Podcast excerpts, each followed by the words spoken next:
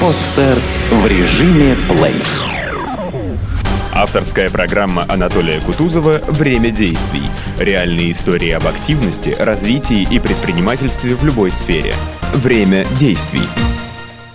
Добрый день, уважаемые слушатели. Меня зовут Анатолий Кутузов. Вы слушаете мою авторскую программу «Время действий».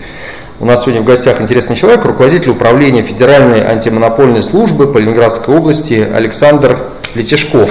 Здравствуйте, Александр. Добрый день.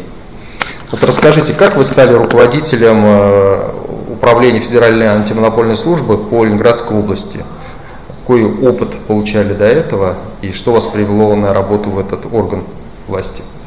Ну, давайте я с самого начала тогда Да. расскажу.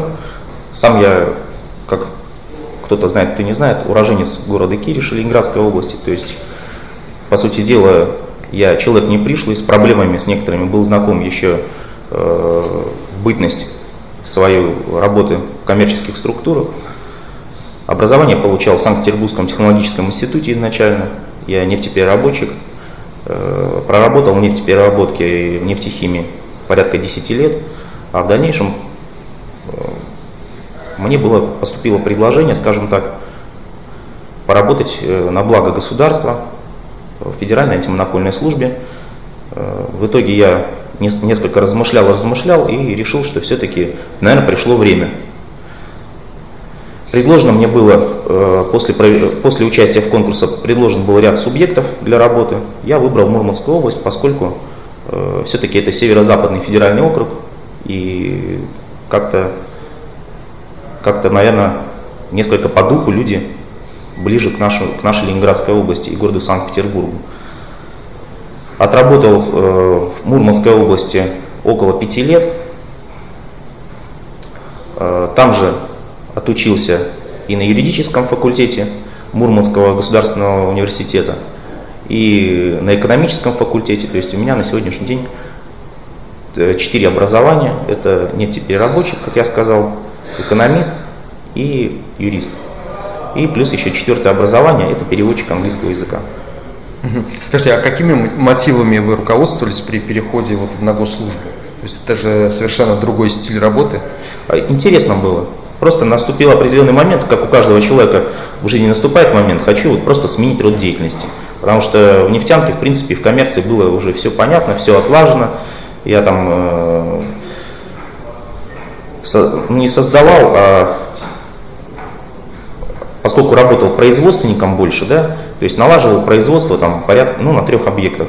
И мне уже, по сути дела, когда ты постоянно изо дня в день сталкиваешься с одними и теми же проблемами, решаешь их, у тебя все отлажено, уже становится несколько неинтересно. Ну и как американские психологи говорят, что раз там в 3-5 лет надо менять сферу деятельности. А тут э, поступило предложение, я почувствовал, что вот, ну, наступил тот момент, когда можно кардинально поменять свое развитие, свое, там, расширить кругозор, поскольку о Федеральной антимонопольной службе мы все, как бы, хотим не хотим, из средств массовой информации мы слышим о том, что за ним спектр э, той работы, которую она ведет, она очень, он очень широкий. Она касается не конкретно узкой какой-то сферы, да, вот там, где я работал, в нефтянке, например, или там в проектной организации я работал, э, проектировал нефте, нефтяные производства.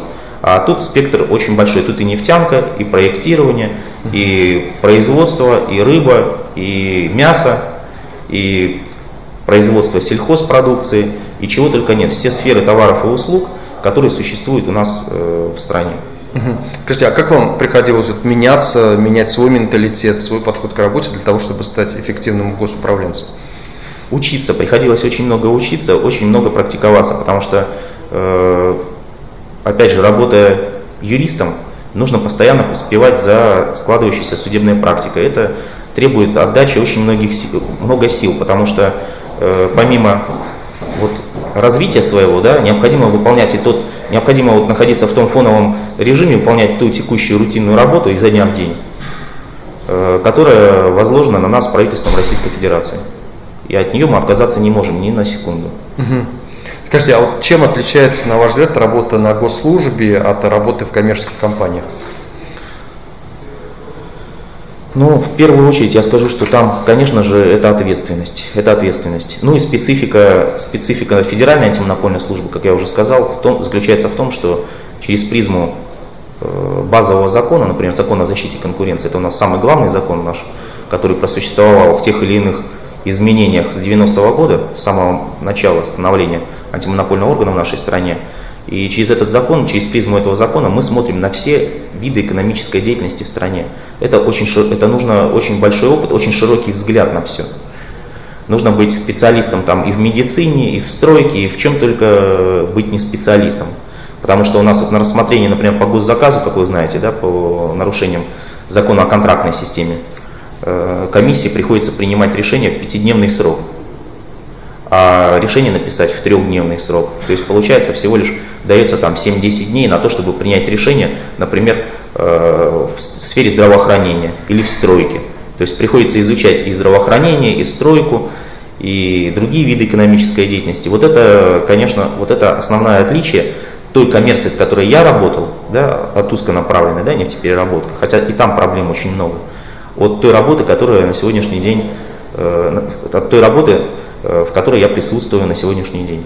Расскажите более подробно о деятельности антимонопольной службы, потому что до сих пор многие вот не знают, обыватели, в каких случаях можно обратиться в эту службу, для чего она существует, какими направлениями деятельности занимается. Ну, это проблема, скорее всего, вот то, что незнание. Мне кажется, что отчасти, конечно, и наша вина в этом заключается. Все-таки мы должны адвокатировать, и мы стараемся это делать. Но вот в силу того, что у нас очень большая загрузка в связи там, и с сокращениями, и с полномочиями. Вы слышали, что сейчас и Федеральная служба по тарифам опять же влилась в наш состав. Э, в связи с этим у нас уже просто не хватает ни сил, ни времени, хотя мы изо всех сил стараемся это делать. Э, Федеральная антимонопольная служба, ранее это комитет да, с 90-го года, в этом году мы отмечаем 25-летие создания антимонопольных органов в нашей стране, он вообще был призван на Э, помощь именно рыночным, рыночным рельсам, что ли, так скажем, э, которые у нас, на которые у нас страна перешла в 90-е годы со сменой коммунистического режима на демократический. Вот. В связи с этим у нас э, у, высших, у высшего руководства страны, естественно, они сразу же приняли решение. Кстати говоря, надо отдать должное, что у нас антимонопольный орган, он появился гораздо раньше, чем принята была Конституция Российской Федерации. Но уже тогда мы видим, что руководство страны оно понимало важность и значение вообще антимонопольного органа в части э, государственной защиты, развития свободного предпринимательства, частной собственности, потому что именно с 90-го года все это появилось, и это надо было э, холить, лелеять и все это дело защищать. Вот, поэтому антимонопольный орган на сегодняшний день он э, занимается очень много чем, порядка 20 нормативных правовых актов, э, за которыми, за соблюдением которых за, ним, за соблюдением которых со стороны как хозяйствующих субъектов коммерческих организаций, так и органов власти и местного самоуправления, антимонопольный орган следит, чтобы эти нормативные правовые акты не нарушались. Базовым законом является у нас закон о защите конкуренции, который у нас э, это закон, закон, содержащий запреты, запреты, в частности, на злоупотребление доминирующим положением, то есть э, злоупотребление э, таким статусом э, субъекта, который обладает э, более 50% долей рынка. То есть это, как правило, у нас сюда попадают и монополисты естественные, электрические, э, электрические сети, водоснабжение, канализование – и прочее, прочее. На конкурентных товарных рынках это хозяйствующие субъекты, которые занимают долю больше 50%. Например, вот вы, как сегодня слышали, у нас э, говорилось о птицефабрике Синявинска, которая по производству яйца куриного занимает долю больше 50%.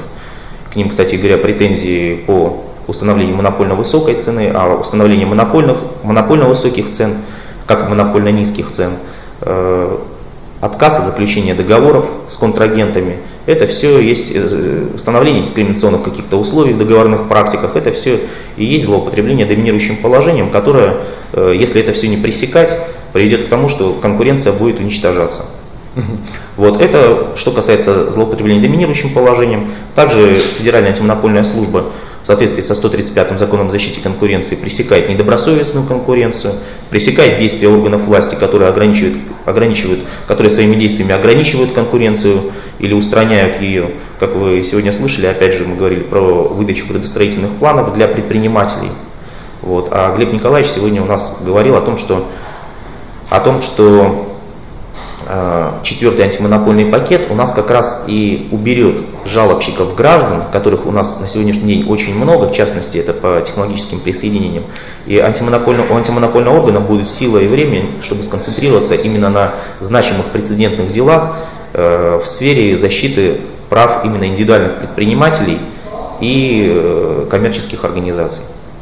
Расскажите, а как строится ваша работа? Вот для того, чтобы началась проверка, необходимо подать заявление, либо вы инициируете иногда проверки самостоятельно, вот, э, в том числе касаемо фабрики Синявинская. Э, это конкуренты написали вам обращение с просьбой что-то сделать, или вы сами в какой-то момент поняли, что надо принимать меры, потому что есть какие-то а, факторы, которые говорят о том, что пора? Э, совершенно разные, совершенно разные ситуации возникают. Вот, э, что касается производства куриного яйца, мяса, мяса кур, там было поручение правительства Российской Федерации. То есть мы для того, чтобы, для того, чтобы разобраться с ценами, мы проводим очень большую работу по мониторингу цен конкретных хоссубъектов, выявляем, э, видим, что по динамике цены излишне начинают повышаться и, скорее всего, необоснованно.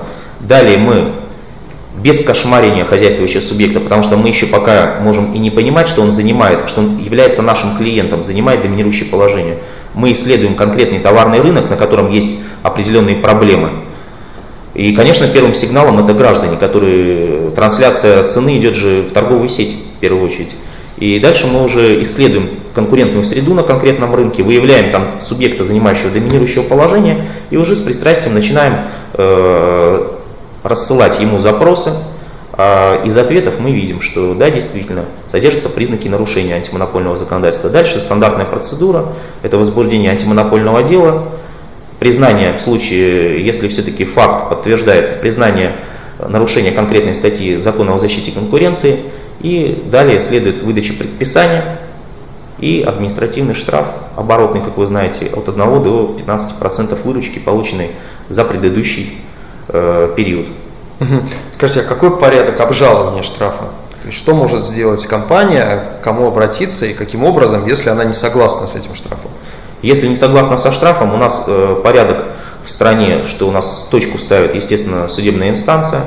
То есть наши решение и предписание в течение, в трехмесячный срок э, хозяйствующий субъект, не согласный с нашим решением и предписанием, вправе обжаловать в арбитражный суд э, города Санкт-Петербурга, Ленинградской области. И дальше суд ставит точку, но у нас на сегодняшний день, если брать статистику наших э, обжалований, наших решений и предписаний, у нас статистика примерно 80 на 20. То есть 80% суды оставляют в силе наши решения и предписания, 20 по каким-то причинам хозяйствующим субъектам удается обжаловать.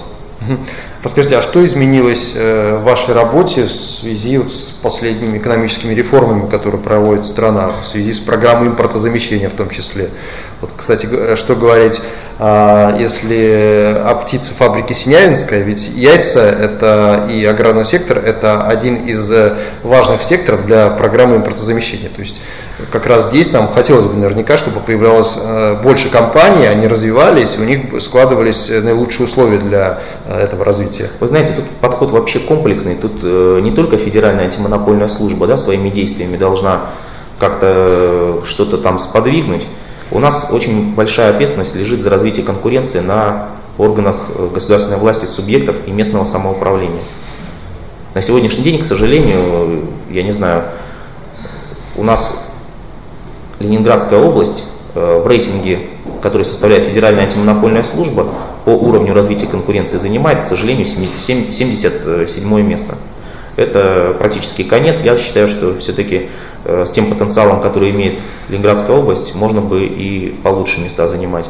Но, опять же, вот э, выездное совещание было на базе, на турбазе Восток-6, выездное совещание правительства, и где у меня был доклад о том, что каким образом необходимо э, органам власти обратить внимание на внедрение стандарта конкуренции, что это их зона ответственности. И в соответствии с проделываемой вот этой работой органы государственной власти, субъекты местного самоуправления, они должны выставить приоритетные, приоритетные рынки, потому что развивать все сферы деятельности, может быть, и не нужно. У нас есть, надо заняться проблемными. То, что двигать будет в экономическом плане область, то, что будет, э, то, что будет пополнять бюджет субъекта, то, что будет э, давать перспективу в будущем.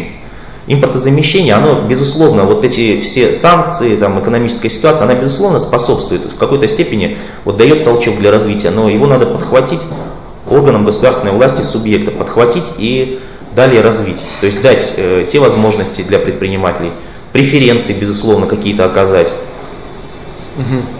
Александр, ну вот вы сказали, что 70 э, какое-то место, да? Седьмое место, да, совершенно Это ну, не очень высокий результат. А вот Мурманская область на каком месте находилась? Мурманская область, я сейчас сказать не могу, там надо рейтинг этот посмотреть, но он э, выше? как бы посмешни, как бы это смешно не казалось, а, ну, он выше. Ну, в хорошем плане, да, то есть если взять, что первое место это отлично, да, а 80 какое-то у нас четвертое это плохо, то у нас 77-е. А у Мурманской области, наверное, я насколько помню, что он выше этот рейтинг. Ну и в связи с этим у меня следующий вопрос. Вот как влияет региональный менталитет на стиль работы госорганов на вашей практике? Я вам, э, если говорить по правде, очень сильно заметен вот этот менталитет. Менталитет не бизнес-сообщества, да, а вот менталитет именно госчиновника местного. Э, если брать Мурманскую область, это красный регион, как говорят, да, там все по закону, там все органы государственной власти в большей, большей своей массе работают как часы, да, в соответствии с законом. Здесь, конечно, на наш взгляд, вот, и это мы видим, безусловно, через э, контроль за действиями органов власти местного самоуправления, нарушение статьи 15 закона о конкуренции. Это мы видим через 44-ю федеральную контрактную систему, когда там происходят бесконечные заточки со стороны э, госзаказчиков э, в целях ну, вывода на заключение контракта своих доверенных компаний. Здесь, конечно, все гораздо сложнее, здесь и взаимосвязи сложнее, и вот э, стремление нарушить закон здесь гораздо больше. Поэтому работы в этом плане здесь гораздо больше, чем в Мурманской области. Ну, наверняка интереснее, раз ее больше. Ее, конечно, безусловно, интереснее и понятнее, почему ее больше, потому что экономически более сильный регион. Если брать э, даже вот по бюджету э, субъектов, Мурманская область дотационный регион, там порядка 30 миллиардов 30 э, миллиардов э, бюджет и дефицит, по-моему, еще 6 миллиардов. А здесь, конечно, это все выше. Здесь 80 э, миллиардов, то есть в два раза бюджет более наполненный. В сфере, в сфере госзаказа, как наиболее травматичная такая сфера да, с нашей стороны, где и жалоб очень много, и злоупотреблений очень много, коррупционных проявлений очень много, как мы видим – Э, в сфере госзаказа тоже пласт вот этот бюджета, который выделяется на размещение закупок, он тоже достаточно большой. Скажите, а с чем вот связано то, что э, за эти полгода э, в полтора раза возросло количество жалобщиков и обращений в вашу службу? Тут по-разному можно смотреть на это дело. Четко, четко вот э, сформулировать, от чего это невозможно, в силу того, что антимонопольный орган сил нет для того, чтобы взять и опрашивать начать. Да, ну, еще и вот, этой, вот, этой, вот этим видом деятельности начать заниматься, не свойственным этим напольным органам. Но вот можно сказать, что и правовая грамотность, наверное, расти начала, что адвокатирование конкуренции все-таки у нас 26 место из 83 возможных. Вот по итогу 2014 года мы заняли во внутриведомственном рейтинге по адвокатированию. Адвокатирование это проведение круглых столов, различных там разъяснений, ведение сайта, где мы информацию размещаем своевременно. Люди видят, бизнесмены видят, коммерческие организации видят, граждане видят, э, чем занимается антимонопольная служба, что это не только там у нас э, госзаказ, да, как э, некоторые люди говорят, а что у нас есть и закон о рекламе, как реклама это фактор конкуренции, пожалуйста, у нас нарушение закона о рекламе это наши клиенты, да, нарушители. Это и закон о торговой деятельности, то есть злоупотребление со стороны больших торговых сетей или больших поставщиков в, торговые, в маленькие торговые сети, это наши клиенты. И много-много других. Вот я говорил, что 20 нормативно-правовых актов это все наши, наша зона ответственности, зона нашей деятельности. И мы, я считаю, что э, с достоинством ее несем, эту ношу. То есть получается, что с одной стороны количество обращений может возрастать в связи с тем, что с конкуренцией возникают проблемы, с другой стороны с тем, что правовая грамотность растет. И э, но вопросы, с конкурен... вопросы проблем с конкуренцией она тоже не отодвигает. Раз правовая грамотность выросла, значит вопросы э, с конкуренцией существуют. И, кстати говоря, рейтинг, вот этот 77 место, в соответствии с которым выведено для Ленинградской области, он как раз и учитывает одним из элементов поступающие жалобы и обращения от хозяйствующих субъектов в антимонопольный орган. Скажите, э, ну вот сегодня говорилось о четвертом антимонопольном пакете. Да? А, какие изменения ждут э, работу вашей службы в связи с тем, что его будут вводить и что он предполагает? Это изменений очень много будет. Обо всех я сейчас просто это очень долго рассказываю. Uh-huh. Если вкратце говорить, четвертый антимонопольный пакет это не какой-то там, не какая-то там книга да, под названием четвертый антимонопольный пакет, а это э, определенные изменения в пласт конкурентного законодательства в Российской Федерации, который существует на сегодняшний день.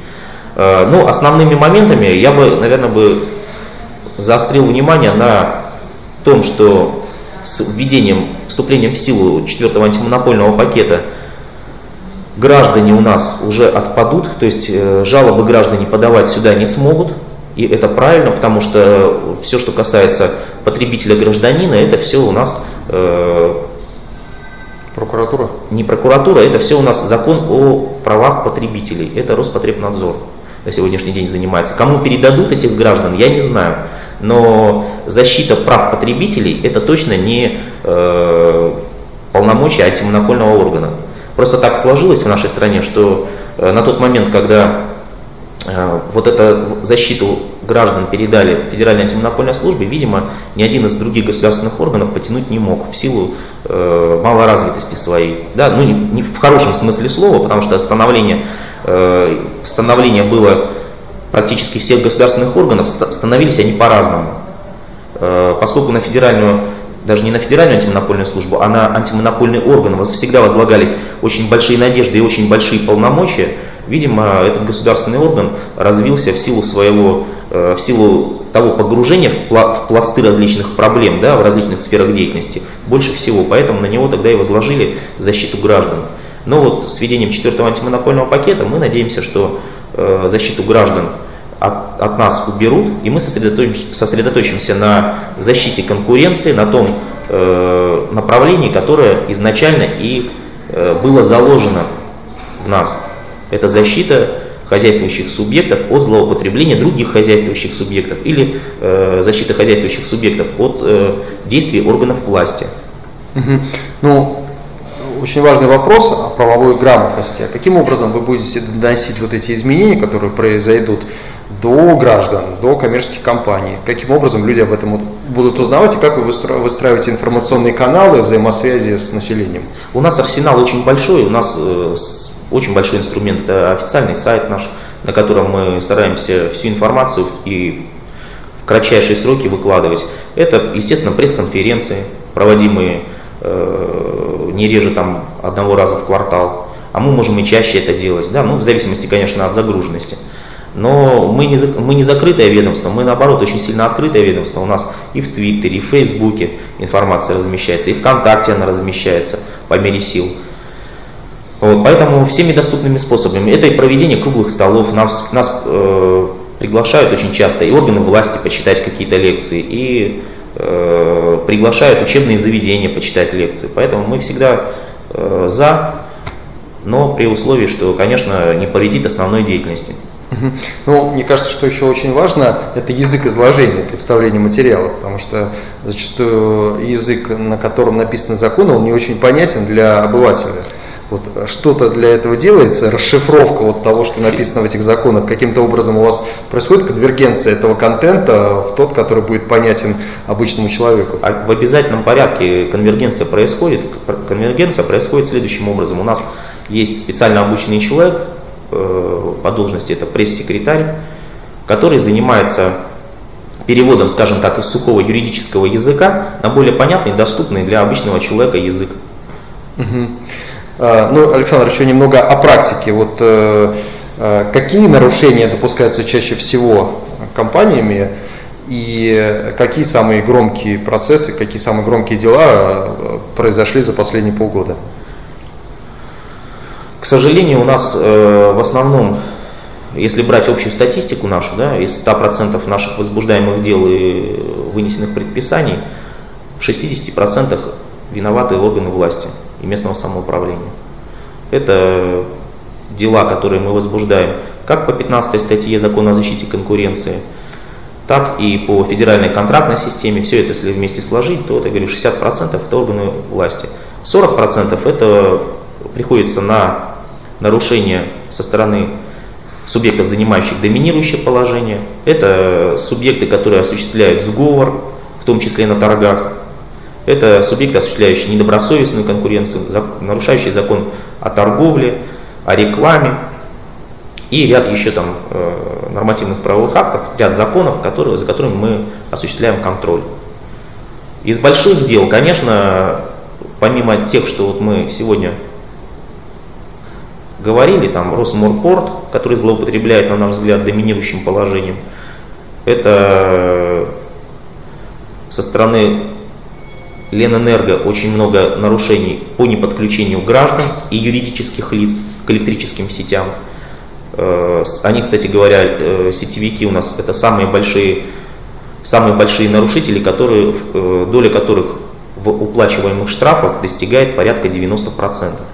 То есть ту сумму, которую вы услышали в 46 миллионов, э, наложенных за, первый, за первую половину года, то если ее раскладывать по э, нарушителям, то 45 миллионов нам должны заплатить в бюджет монополисты в виде Ленэнерго и ряда сетевых компаний. Вот. Э, очень громкие, конечно, дела, связанные с размещением госзаказа. Очень громкие дела. 2 миллиарда, и мы понимаем, что вот те 2 миллиарда, тех аукционов, которые правительство Ленинградской области пыталось провести, да, но не провело, потому что э, Федеральная антимонопольная служба зорко следит и не, допускает, чтобы произошло в ходе проведения этой процедуры ограничение допуска круга лиц, возможных потенциальных, которые бы поучаствовали и в конкурентном отборе, а конкурентный отбор заключается в том числе и в снижении цены, а это эффективность расходования бюджетных средств, то мы считаем, что вот 2015 год был очень как бы переломным в части взаимодействия с э, государственным, с государственным заказчиком, комитетом государственного заказа Ленинградской области. И в итоге после определенной борьбы, обмена мнений по поводу видения там, положений 44 закона о федеральной контрактной системе, э, мы все-таки пришли к тому, что правительство Ленинградской области и ряд муниципальных образований все-таки приняли нашу точку зрения. На сегодняшний день э, те конкурсы на дороге, те аукционные процедуры на дороге в количестве 2 миллиардов, они были отменены и объявлены заново, но уже с учетом наших требований. В этом я вижу очень большую нашу заслугу. И заслугу, конечно, правительства, которое все-таки пошло нам навстречу и навстречу развитию конкуренции в регионе. Я считаю, что это очень большой заслугой в этом году. Ну, Владимир Владимирович Путин, выступая 4 февраля перед федеральным собранием, говорил как раз в том числе и о том, что необходимо улучшить условия для работы малого и среднего бизнеса. И одно из условий – это допуск э, к госконтрактам. То есть чтобы не только крупные компании побеждали и из года в год одни и те же побеждали в этих э, э, тендерах, да, но и малый и средний бизнес. Вот э, каким образом вы в данном процессе участвуете, что, как помогаете этому малому и среднему бизнесу? Вы знаете, тут вопрос очень такой, он очень э, дискуссионный, очень спорный. Э, ведь Федеральная антимонопольная служба, она занимается уже контрольной деятельностью. А вот развитием предпринимательства, развитием конкуренции на товарных рынках занимается непосредственно правительство. Вот есть такая процедура, я как пример приведу. Это согласование со стороны органов местного самоуправления различных преференций в целях развития малого предпринимательства. На сегодняшний день э, для того, чтобы согласовать органам местного самоуправления, эту, предоставить эту преференцию малому предпринимательству, они должны разрабатывать программы развития малого предпринимательства. В 90% случаев на территории Ленинградской области органы местного самоуправления не имеют такой программы. Это да, о чем-то же говорит, правильно? Э, далее, вот, если уйти от закона, это э, преференции эти позволяет предоставлять закон о защите конкуренции. Если перейти к закону о контрактной системе, то, конечно, там и в законе о контрактной системе, и в 223 законе, безусловно, содержится положение, в соответствии с которым государственный заказчик обязан размещать определенный процент от размещаемых заказов в сумме да, по муниципальному образованию или там, скажем так, э, от государственного или от федерального органа власти, размещать для того, чтобы туда, на этот заказ пришел именно малый бизнес. Поэтому нарушение этого федерального закона да, о контрактной системе, этих положений, или закона 223, который также э, способствует, определенные положения способствуют развитию малого бизнеса, это нарушение этих законов, соответствующая ответственность, она э, в Кодексе об административных правонарушениях, она присутствует. То есть за это соответствующие органы, на которые возложен контроль, э, чтобы в соответствии с этим законом происходила доля размещаемых заказов для малого предпринимательства соблюдалась, они накладывают штрафы, выдают предписания. Александр, ну, э, в завершении интервью скажите, какие следующие шаги вы планируете предпринять э, в области развития деятельности э, службы, которую вы возглавляете, ну, вот хотя бы на ближайшие полгода?